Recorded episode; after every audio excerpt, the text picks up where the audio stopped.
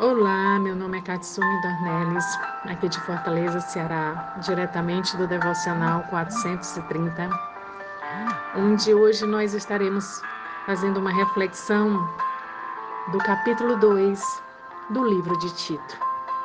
No capítulo 1, começa falando sobre a carta onde Paulo escreve para Tito, delegando ele a, a pastorear aquele povo da cidade de, Creta.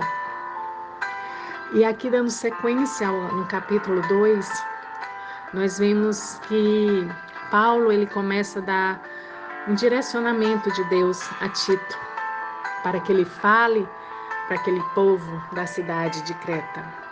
E são ensinamentos, são grandes lições para as nossas vidas. E aqui no começo ele começa a falar para Paulo para que ele defendesse a vida de forma decente, né, que acompanhava ele o verdadeiro cristianismo, né, que ele continuasse sendo um exemplo para aquele povo ali da cidade de Creta. E ser exemplo é obedecermos a Deus, é obedecermos a sua palavra, as instruções que nela está escrito que são os direcionamentos para a nossa vida e que vale a pena obedecer. E ali, no, a partir do versículo 2, começa falando que Tito deveria ensinar os homens, os homens mais velhos, a serem sérios e calmos, que eles deveriam também ser sensatos, deveriam conhecer e crer na verdade, que a verdade é a palavra de Deus.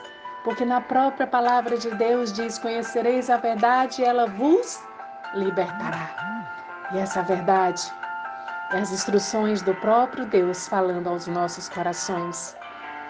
E aí, quando nós obedecemos a essas instruções que estão na palavra de Deus, nós começamos a fazer as coisas de forma correta. E é justamente isso que ele fala aqui. Para que eles pudessem conhecer a verdade e crer. Crer é confiar na palavra de Deus. E como é que se pode confiar na palavra de Deus? A palavra de Deus diz que a fé vem pelo ouvir e ouvir a palavra de Deus. Então é você lendo e, e se debruçando nessa palavra, meditando nessa palavra, ouvindo o que esta palavra está dando como orientação, para a sua vida. E aí sim, nós começaremos a fazer todas as coisas com muito amor e perseverança, que foi esse o direcionamento que Tito estava dando para aquele povo. E ele falou também: ensine as mulheres mais idosas a serem calmas e atenciosas em tudo quanto fizerem.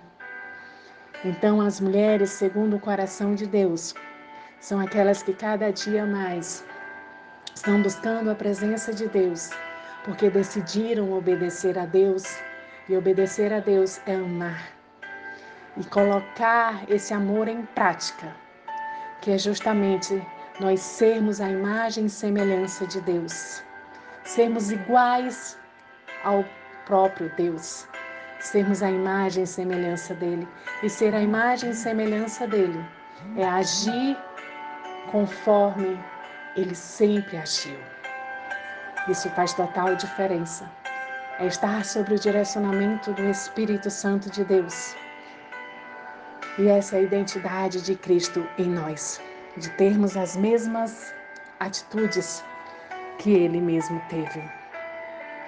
E falava também que elas não poderiam andar de um lado para outro, falando mal dos outros, e não deveriam também beber demais e sim ser mestras do bem. E isso traz uma reflexão para as nossas vidas. Né?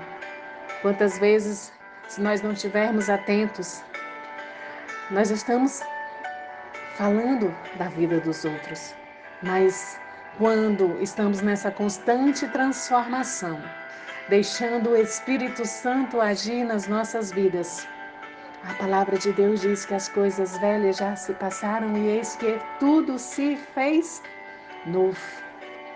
Porque quando nós temos o arrependimento genuíno na presença de Deus, quando reconhecemos que Ele é o Senhor e Salvador das nossas vidas e deixamos Ele habitar dentro do nosso coração, fazer morada, porque a palavra de Deus diz que nós somos templo e morada do Espírito Santo. Que privilégio nós temos de ser a morada do templo do Espírito Santo. É entender que esta presença ela está dentro de nós. E essa presença ela só vai fazer parte da sua vida a, a partir do momento que você deixa Deus entrar dentro da tua vida. Ele está aí ó, batendo na portinha do seu coração e dizendo: Ei, eu estou aqui. Eu sempre te amei, sempre vou te amar, independente dos teus erros.